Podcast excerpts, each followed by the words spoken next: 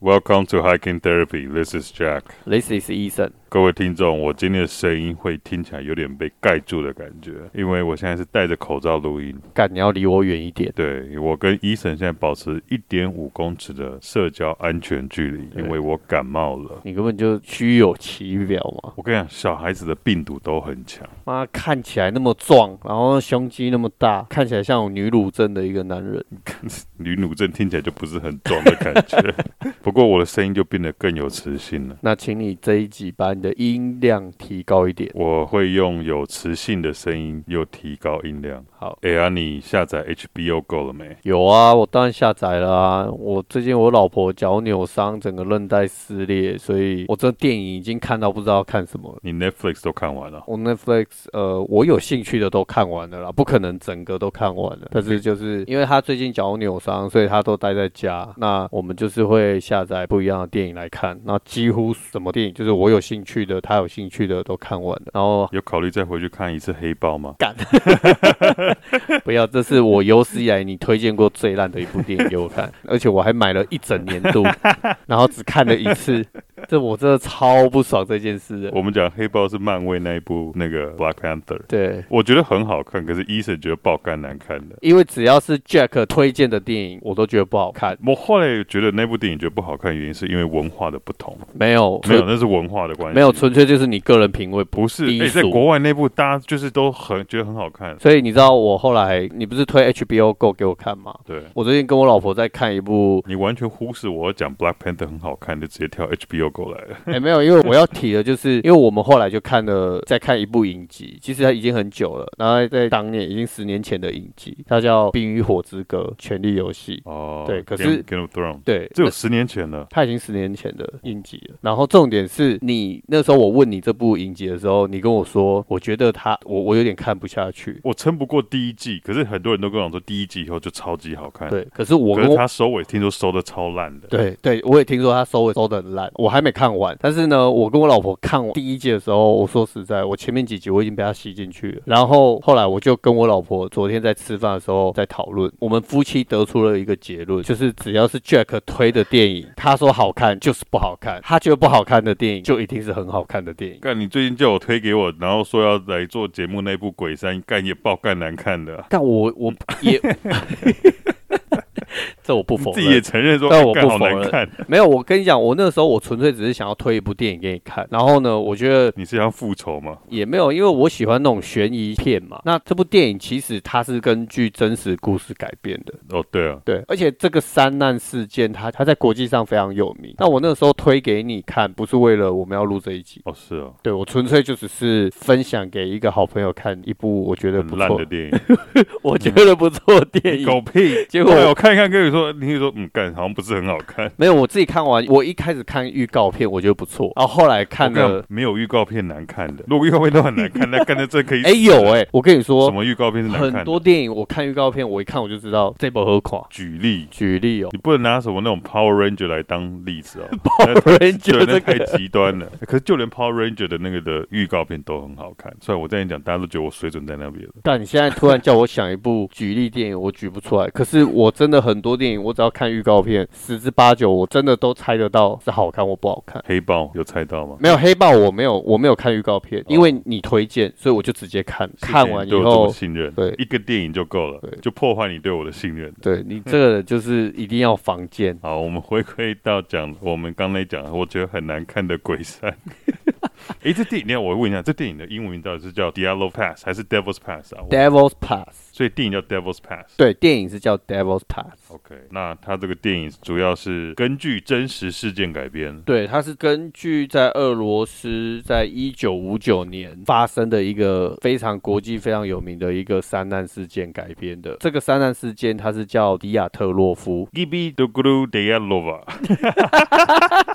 我试着用俄文讲你还是讲英文好了啦， d i a l o v s Pass，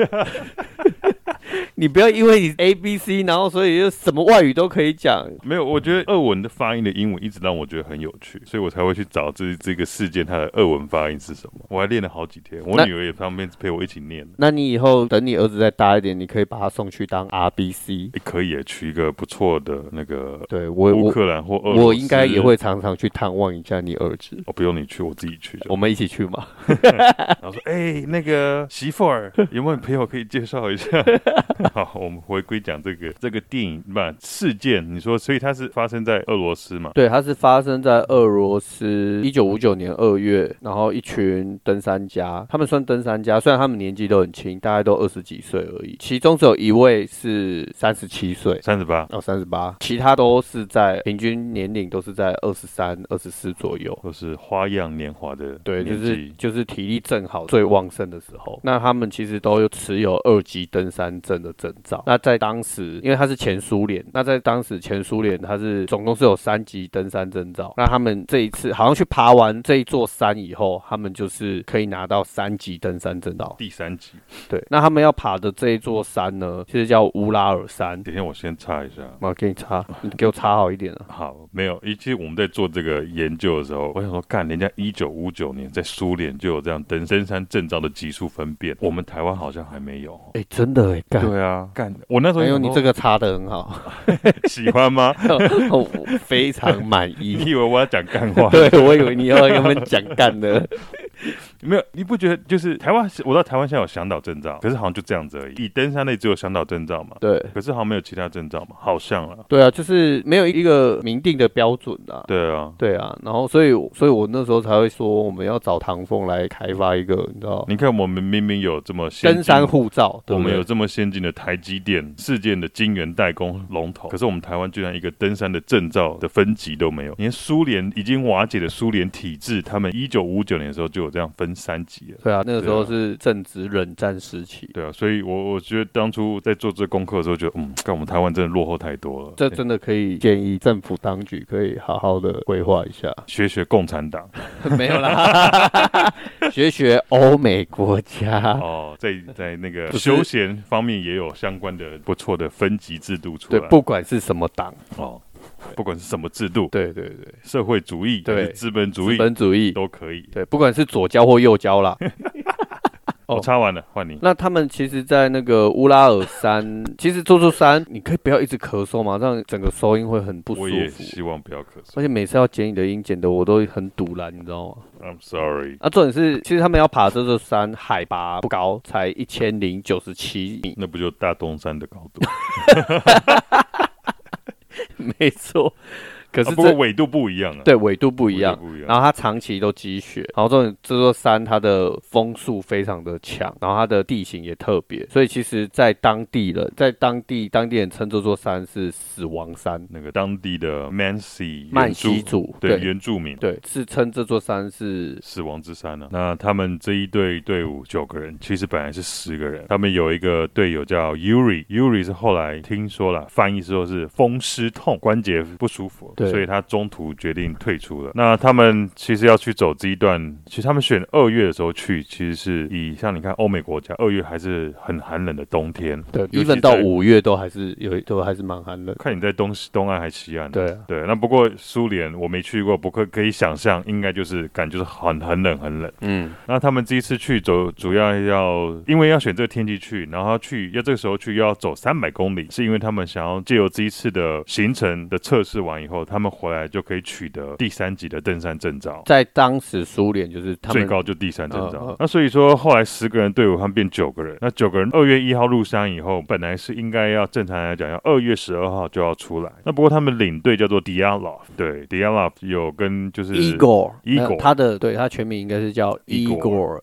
Dyatlov，那 Dialov 他有跟类似他们的留守人的制度哦，跟他们留守人讲说，通常我会慢个几天，所以你们不用担心。所以当十二号他们没有离开山区，然后没有通报的时候，没有人觉得有任何的异样，因为当初就有讲他会晚几天。对，可是后来等了三天、五天、一个礼拜过去了，都没有任何回讯，家属开始觉得有点奇怪，跟丢啊。乔金妞，哎，所以二十号在他们是二月一号入山嘛，他们在二月二十号那一天开始派出搜救队，后来发现这九位队员发生了一就是遇到了很奇怪的山难。哎、所以其实他们这中间已经隔了差不多快二十天呢。你看二月一号到对二十天了，对啊，对二啊十天， 20二天十天搜救队才去搜救。，对，而且是在你看那种冰天雪地，那基本上二这月的个苏联应该是就是就是超级冷。对啊，超级冷的，对应该没冷到错爆掉没错，对，然后暴风雪等等等等。那后来对啊，搜救队进去找到，就是他们这九位队员全部罹难了。不过事情真的有趣，才这时候开始。我补充一下嗯哈，就是他当时他们搜救队就是派遣出去啊，也是史上整个苏联史上最大的一个搜救规模。哦，是哦，对他们当时从直升机到飞机，军方哦，因为是军方出动协助搜救，然后连飞机都有出动。哦因为隔了二十天，那又是冰天雪地，所以其实在当时要找这些人。难度很高，对，难度很高。然后他们不管是天上的、地下的搜救队，他们派了非常多支，从民间到官方，总共好像听说在当时加起来总共有两千人参与这次搜救的行动。也听说他们后来他们的葬礼也是上千人参与他们的葬礼。对，哎，两千人的搜救，那真的很吓人。，台湾好像没有这样的规模哈对，也许哪一天我们两个三难就会有这么，我觉得我们不。可能啊，雪阳比较有可能。以他的， 你为什么不，要我的意思是硬说，要拉别人进来？没有，因就为讲我们就好了没嘛。有，因为以他的的粉丝数量，他比较有办法产生这样的搜救动哎员。不一定啊，不一定过几年我们的知名登山节目主持人 Yeah, we'll see. We'll OK，我 C。 see. 对好，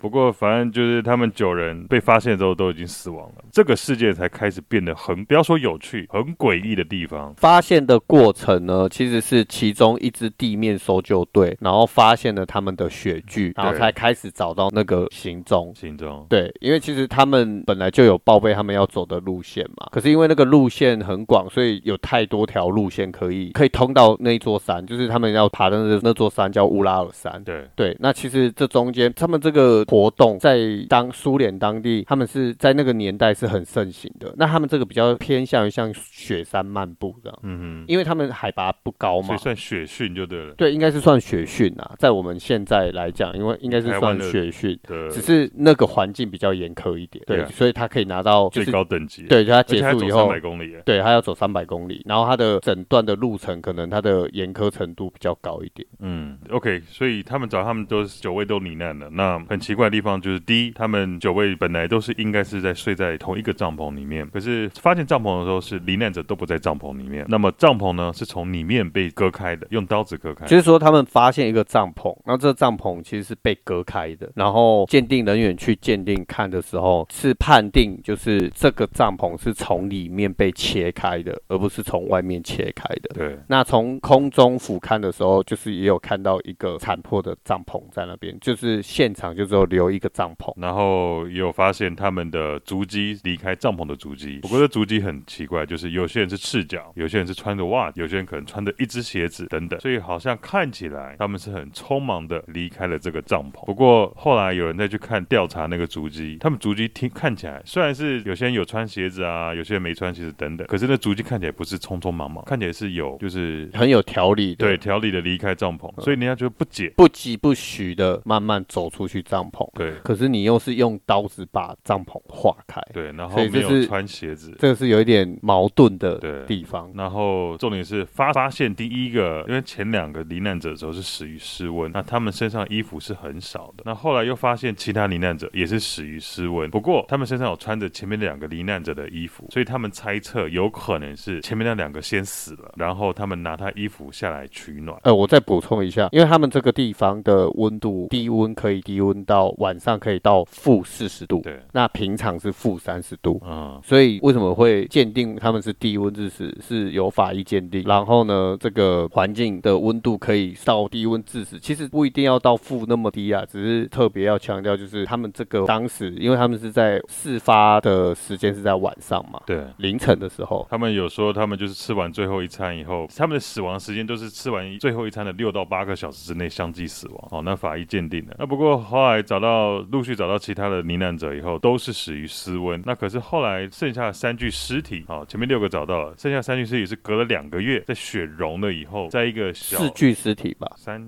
四具，四具对对，四具 OK，对。四具尸体是在两个月雪融以后，在一个河谷里面发现嗯这四具尸体。我这四具尸体的死因就很不一样了，这有对最悬疑的就是这四具尸体的死嗯法，对，里面有其中一个是对上对上有两个女性嘛，那有其中一个女性是她死亡的时候是她的胸胸腔有遭受到很严重的撞击，那法医判定这种撞击力道大到有点像是被一台修理车撞到了撞那个，而且是冲击力高速撞击对才会有导致这样子的内伤，然后它的内伤是很平均的。对，它没有单一，比如说是你的可能是胃还是嗯哪里破掉，它就是很平均的整个内伤。而且这个女性她的两个眼睛跟舌头都不见了。哦，这时候就想到 X File 的那个配乐，噔噔噔噔噔噔。对好，再讲下一 个。另外有一个，他头脑也是被，他是他这个另外一个是死于那个头颅的受伤，对严重重创伤。对，它头部有很严重的，就是像钝器对的打挫坐伤。对对对，然后这个眼睛也不见了，对他两颗眼睛也不见了，难道是太过冷冷到把就照出来吗？失常把自己的眼睛挖掉？应该不会吧 ？I'm so cold, fuck 。然后从眼睛戳下 去，然后再来另外一个的话呢，也是死于胸口的那个严重创伤，不过这个是眉毛不见了。眉毛哦，对，眉毛不见，就超怪的。干然后重点是这那另外一个话是就是也是死于失温，那可是在这里四个里面，其中有两个人的衣服上面有被侦测到很高剂量的辐射线，高强度吧，高强度的辐嗯射线、不是剂，量，是高强哦，度、高强度的放辐射射，线呐、啊。放射线跟辐射线不一样呃，。就是放射线就是辐射线的意思。那你为什么要这样纠正我？呃，因为你刚刚讲高剂量啊，它不是打剂量在他身上哦，它是在他身上测到辐射的放射线出来的指数，然后是属于比较高强度的。了解，收到。 所以就是刚我们讲这几些呃一些他们死因，所以很多人就觉得很奇怪。第一，我们先从刚刚开始讲啊，为什么会有高剂量的辐射线产生？高强度的放哦，射线高强度，的辐射线产生。你到底是有没有在听我讲话？对不起，老师在讲，要认真是听。老师，我错了。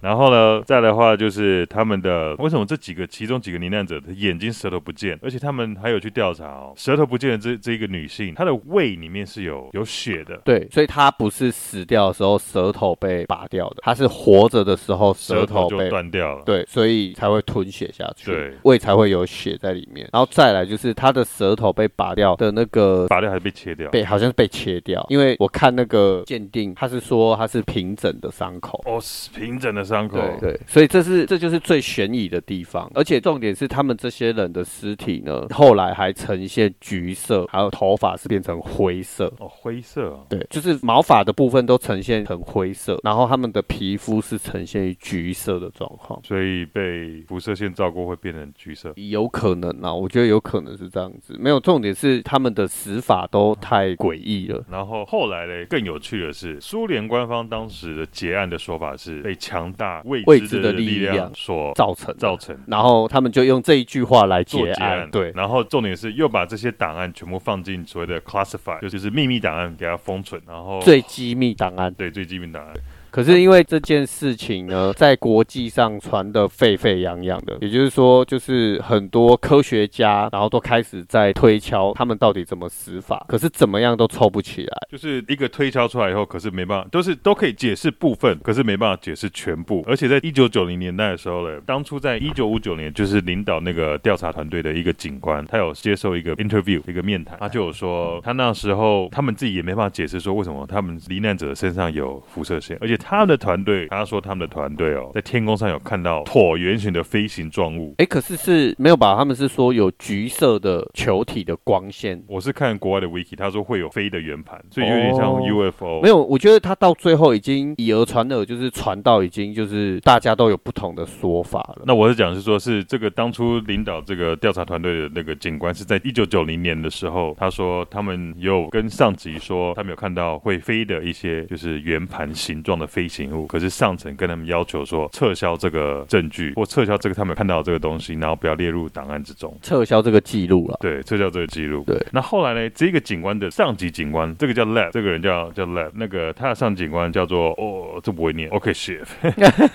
那他的这个当初的警官，他的长官 OK Shift 接受了一个访问，他说他要曾试着重组一个队伍，原地调查这个事件，因为他们很想了解这最后这四个尸体的死因到底是为什么这么奇怪。可是，在二零一五年的时候，他也被要求说，从莫斯科的他们的总检察官要求他们停止这项调查。对，对，所以感觉起来就是他们以苏联体系来讲的话，他们就是会想尽办法不要让这事情一直在被调查下去。整个就是官方整个想要把它压下来。对，啊，所以可是所以大家都觉得说这很奇怪啊，为什么你身为官方要一直用各种就是很民意各种民意就是要哦把它压下来。压下来，对然后不让人家继续调查？但是因为家属一直不放弃，因为当时死的人数其实九个算蛮多了，那家属也一直不能接受。我在猜测他们的家属应该也算是有利人士，我在对猜啦对，没错、啊，要不因然为没这么在多人。六十年前这样子的一个封建的一个社会体系下，你要一直去推翻，然后因为他们家属最后还成立了一个叫迪亚特洛夫基金会。哦那有关于有关于他们的这些搜救的一些经费啊，任何东西都都是从里有面支出，对，都从这个基金会在支出的。所以你在当时六十年前，你要成立一个基金会，哎，那不是一件很容易的事情。对，那成立法人没有那么轻松哎。那所以，不过就像医生刚刚讲，他们应该都是真的有利人士，所以在家属的多番的努力之下，苏联官方在二零一五年的时候又重启了这一件事情，因苏为联官方自己重启了。没有，因为应该是说他们在各方，其实这个悬案呢，它已经在六十年前就被侦结结束。可是因为在各方的压力之下，各方不同人士的压力之下，变成俄罗斯官方不得不再重启调查，然后家属一直都没有放弃，就是去调查他们的死因，即使到现在还是没有，还是一直在持续调查，所以他们还有成立一个他们的专属网页。那其实我们今天讲这一起三难事件，其实它很特别，因为在整个国际，其实大家都知道这件三难事件，它其实是被誉为二十世纪最悬疑的三难事件，但是可能在我们亚洲，尤其在台湾，比较不知道这件事情。对我也是，因为医生叫我去看那个那部电影《鬼山》之后，然后再去做这个事件的研究，才发现说哇，越挖越大，因为它相关的资讯，然后相关的说法很多种，对，很对酷。嗯，对，很酷，那就超级多的阴谋论啊。因为这件事情怎么样都拼凑不出他们的整个死因的过程，所以呢，就是阴谋论就产生了，就是从军事实验啊、原住民的攻击啊，或是 Yeti 雪人的攻击，或是外星人等等，就是开始有各种阴谋论来把这些他们的死因串在一起。对比如说有些人他就是可能遭到雪人攻击，所以他们死法才会这么的特别。凄惨，对，才有这么凄惨。可是因为又有在他们身上又有辐射线，又有侦测到辐射线，所以可能又是跟军方有关系。或者是外星人，对，或者是外星人，因为据当时呃，好像还有在乌拉尔山的，不知道好像距离差不多几百公里处，就另外其他的那个登登山山队伍也对有看到所谓的橘色的红光对球橘色红光球，在天空闪烁。对对对可是后来苏联官方说那是他们那时候在射试射弹道飞弹的轨迹。对，所以到最后反正但到二零一九年就终结了嘛，就前年嘛，对，然后他们就是还是以雪崩来定掉这四个这这这一个三难的所有人的死法。对，其实一开始大家都就是大部分的人都说他们是遭遇雪崩，对，对，可是因为从雪崩来看的话，很奇怪的就是为什么他们可以不疾不徐的从帐离开篷帐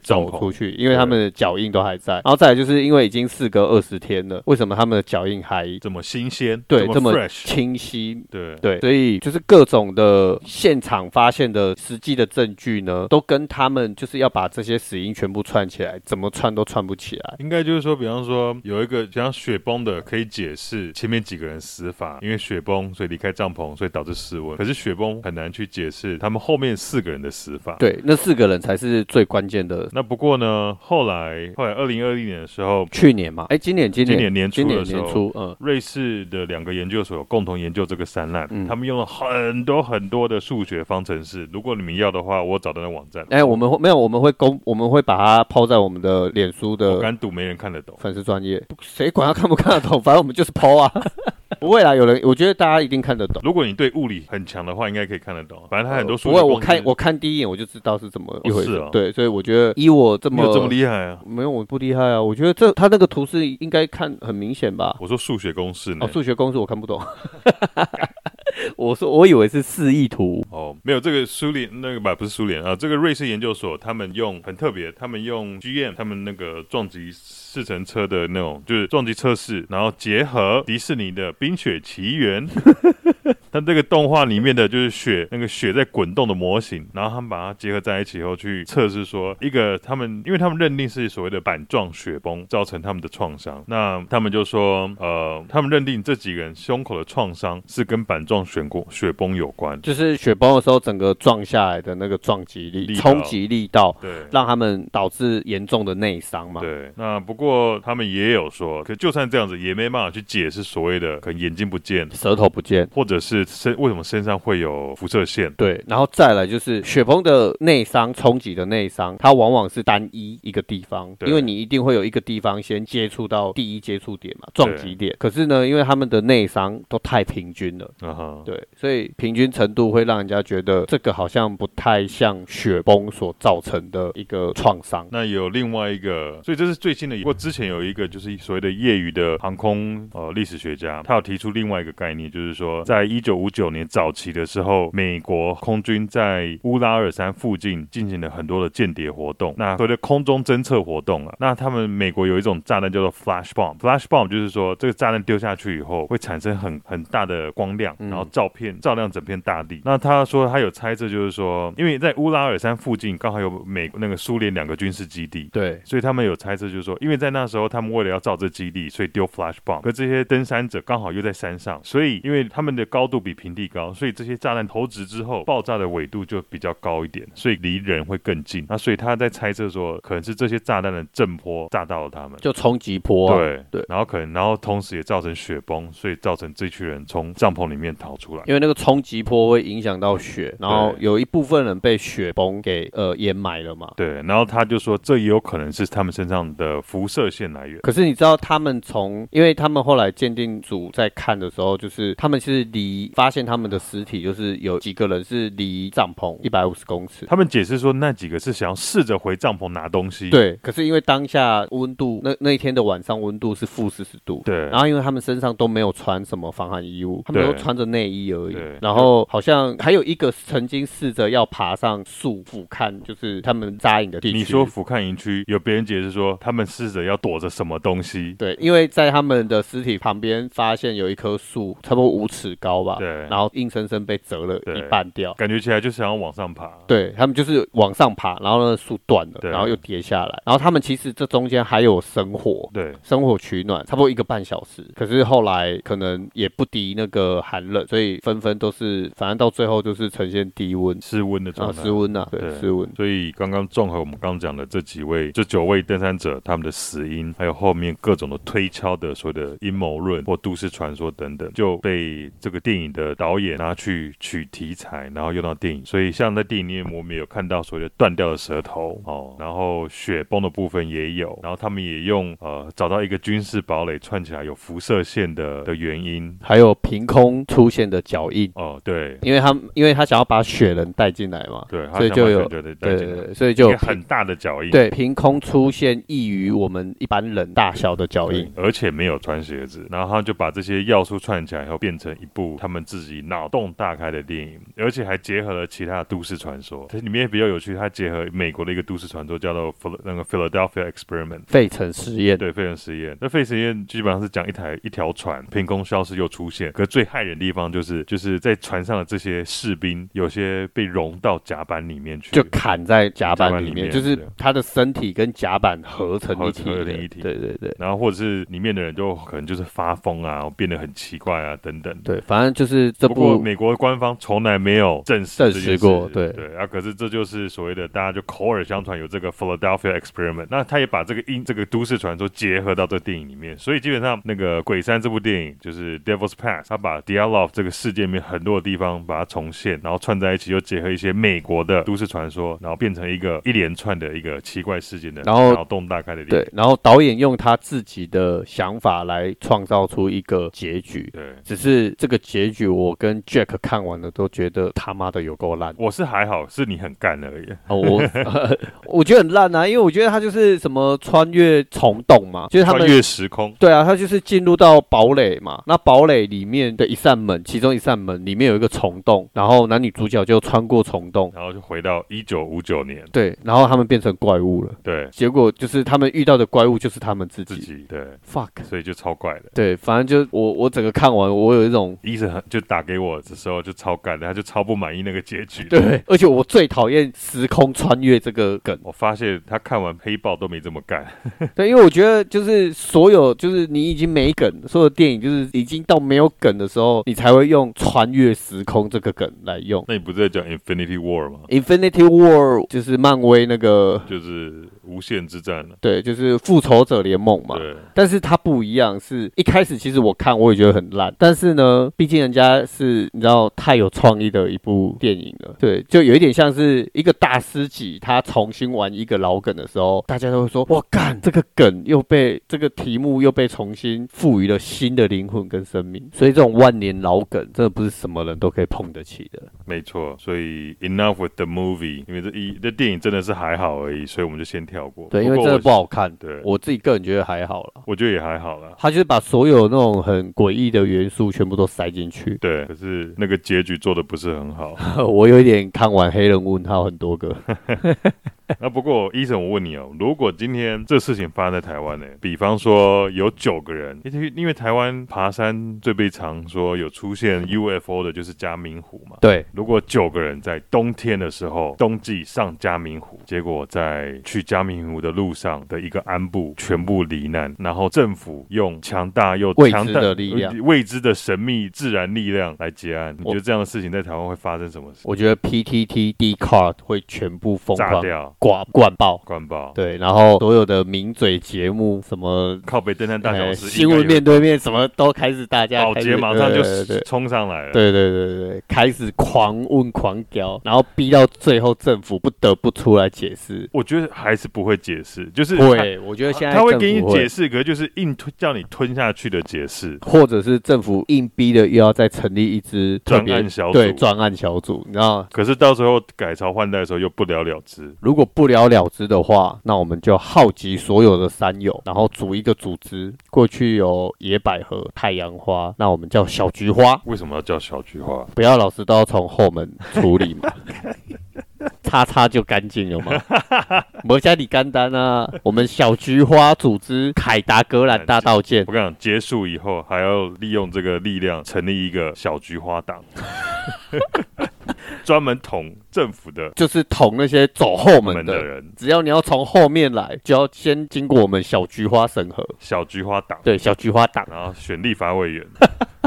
那立法委员的西装上面要要小菊花要有一个菊花小菊花的徽章，然后我们背包上面也要有那个小菊 花，背包上面有一个大的菊花，大菊花呢后门要走很大。没有，是意思叫你不要走后门，为对了挖情。对对对对，，我们在看着你。所以，医生，你觉得台不是台湾啊？就是你觉得以你个人在看 d i a l o g 这个事件，你觉得个人推测他们是怎么走的？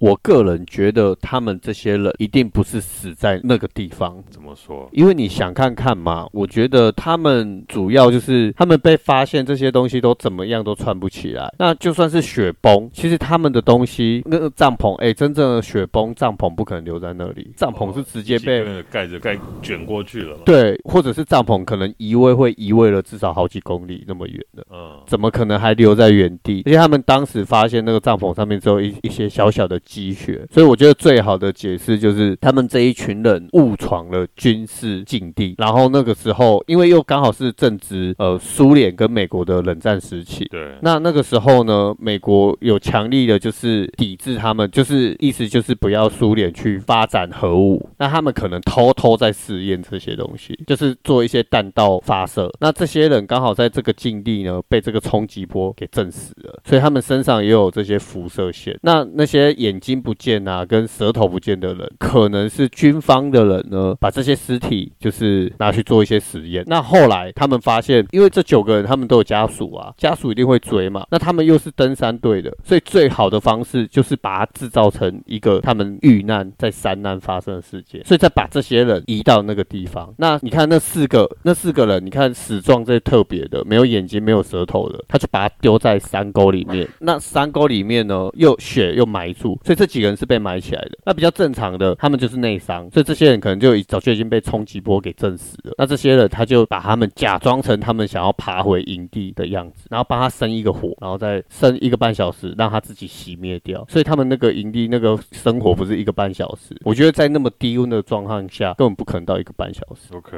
对，然后再来就是因为他们的那个帐篷的搭法，他们说是后来鉴定的人员看是它不是很专业的登山的那个扎营的方式。对，可是他们都是持有二级登山证照，所以我觉得以这么有经验的人，又在这么条件这么严苛的地方，他们的扎营技术一不定可会能随便乱扎，一定会很扎实，一定会很到位。可是他随便扎，然后所以简单讲就是军方的人把他们带到那边，然后随便扎一个营。所以军人嘛，就是他没想那么多，反正我就是从里面就划破，然后走出来，然后制造几个足印，不然怎么可能过了二十天那些血印的脚足迹还在？这个是很不 make sense 的。 OK，对，你在加拿大生活过，你应该知道，过了二十天，你那个足迹要在，我觉得那个很难呢、不要说在加拿大，我觉得台湾也是啊。对啊，台湾在哪里？不，就台湾，你就算就是在台湾任何地方，你要过二十天还找到你过去的足迹的难度，应该都很高啊、而且重点是那颗山常年积雪，所以它下雪，它几乎每天都在下雪，所以过了二十天，那些雪印啊，所有的东西应该早会就被覆盖。对都已经被覆盖了。所以我个人推敲的结局的想法是，我觉得他们应该就是被军方摆了一道，嗯，而且当时的苏联政府确实是。很有可能干这种事情。对，我觉得那个可能性太强，那不就然连现在的俄罗斯政府也很有可能干这种 事情，不是当初苏联而已，我觉得他们这点好对像都没，even 变到现在也还是有这个可能性。没对，错。那不然 Jack 你自己觉得呢？我个人觉得哦，对，因为我后来有听到另外一个理论，他们其中那九个人里面有一个人叫 Sasha，一个男性沙小 Sasha，啊啊啊，沙小他，名字叫 Sasha，不是 Sasha。 沙夏沙夏， Sasha 是在火车上认识他们的哦。哦，是吗？对，这后来我才，我后来这一两天才看到找到新闻，然后他说，他们说这个人他，可是这个很有趣哦，这个人他以前是什么 XKGB，、 KGB 哦，，对他以前是 KGB，可是这些人不知道。呃，所以他们在猜这一群人应该是有了他在团队以后，他们可能被利用，可是到时候到最后跟着 Sasha 一起被干掉。为什可是要利用他们什么啊？没有，因为他们就说搞不好那个 Sasha 是被追杀啊、哦然后他为了混入他们队伍里面，然后就是想要就是可能想要去接据这军事基地还是怎样的，可是后来被发现，对就是利用这群学生，对对，所以以说实际上他们跟沙小没有那么熟。可是沙夏在带领着这些学生，也没有带领，就是他加入他们的队伍。可是他们就是在火车上认识，聊得很开心，然后听他们爬山，然后他我可不可以加入你们啊？等等，就这样看跟他们一起去了。那所以，可可是他这身上也要有那些登山装备啊。也有啊，怎么会那么刚好？一个 KGB 怎么可能随身带着登对山啊，装不备？知道。可是他们就说，后来有去查出，就说是沙小跟这几个人其实没有那么熟，他们是因为他们有去看他们的日记，日志，对呃日志，嗯有这方面的记录，对，因为所以他们好像整个整个过程里面，他们都会记录一些日志嘛。对对，所以这听起来是比较有可能的结局。不过我其实我个人比较想要听到结局是外星人，我也是，对我我个人我真的觉嗯对得是外星人很有可能。我对这种特别有兴趣，可是我觉得怎么推敲都很难是外星人，为什么？因为搞不好我的骨头里面是外星人，你是不知道而已。你们看 MIB，你 长得是蛮像，你的头就蛮像外星人。思考不要像就好。 对，我是觉得，其实我觉得 extraterrestrial 是很有可能的。外星人，那你要你要有一个理论啊、论述啊。很简单啊，他们被外星人绑架，然后实验完以后丢到地上，然后就死光光了。那那个帐篷那化有开可能呢就是帐有不然我篷应该这化样讲开呢？我觉得啦，是外星人把他绑架了，然后丢回去。可是军方发现了，觉得不能这样子，因为这样的话全国会爆炸。因为你也知道嘛，有时候人类接受到对他们来讲太先进的资讯的时候，会造造成那个社会不恐慌嘛对恐慌，嗯，所以他们只好用这种方法来制造灾难，来解释他们的死因。嗯是也有可能啊对。那你觉得会不会是雪怪、压体？我觉得不会是，因为雪怪的话干我干嘛干爆一两个，我就全部就干爆，九个都是啪啪啪啪啪啪。 而且你跟雪怪打的话，哦对说因真的，如果是雪怪，雪怪人家讲就是有点像是披着白色的毛的大猩猩嘛，对对，他不可能就是戳你眼睛、拔你舌头这么精准的攻击啊，你懂我意思 吗？ 我懂。你懂吗？他可能应该应该是把你抓起来，然后从脚两边撕开，那样不是啊？这好像是那种小人的打架方 式，对啊然对啊后戳眼睛，然后拔舌头。对啊，所以我觉得雪怪的机会也没有。 对，有可能啊。那对你要是有人说是什么原住民，可是人家讲说，其实当初原住民是参加一起搜救的团队之一，而且说曼斯原住民其实很友善。而且他们后来本来以为那个乌拉尔山那边，就是以为那那座山是他们的圣山，可是后来有去调查，他们其实曼西人有说，其实那不是他们的圣山。他们也没在那边活动，他们只是说，因为那一座山的环境比较严苛一点，所以常常会有意外，所以他们就是把那一座山称为死亡之山这样而哦已。对，所以我个人觉得，我觉得外星人呢、我个人觉得是当时的军方结合外 星人、黑暗面。黑暗面，对这个其实也很有可能。展现了极大的黑暗面，因为只要一有辐射，你知道当时冷战时期最大的一个争议问题，那应该不是不能说就争核议子问题，弹呢、对，就核武嘛，对，对，所以这个一定是最大的。那只要一有辐射这件事情，那我觉得八九不离十是军方搞的鬼。可是军方为什么要戳他眼、拔他眼睛、刮他眉毛、割他舌头？Why？我觉得也许是在这个过程，他们想要做一些试验。干也太可怜了。拜托，干！你看纳粹那个时候做了多少人体实验，毒气室啊，然后打一些药剂啊，干是不是一堆？那他们都是你知道他们这些人比较偏同一体系的嘛？ 你不会这样讲，台湾好像一度有机会开发核武、欸我觉得那有点难。后来没有，后来听说是蒋介石代，我听说啊我忘记了不正确讯息，就是蒋介石代其实有一度要开发核武，后来是被美国要求下令关闭。对美国好像对这一件就是开发核武，他们是非常的反感。所以如果台湾继续开发下去，搞不好我们台湾会有自己的迪亚特洛夫事件，那小菊花一定要成立小菊花可能会被当侧翼消灭。 左派。对，左派，我说对不管你左派右派，台湾只要侧翼就会被消灭。对，没错。所以以上就是我们的登峰五四三认定迪亚特洛夫事件的结局。那也欢迎听众可以上网搜寻迪亚特洛夫事件，然后真的去了解这个过程以后，还有他们怎么罹难的，然后分享你们认为的结局是如何。对，大家可以脑洞大开，把结局推敲不一样的结局给我们，因为这个事件其实被誉为二十世纪最诡异的三难，所以它的资料非常的多。结局也很多，对，所以其实我们一定会有讲漏掉一些东西，那不要嘴，真的，因为东西很多，我们讲不完，你不一定也听得下去。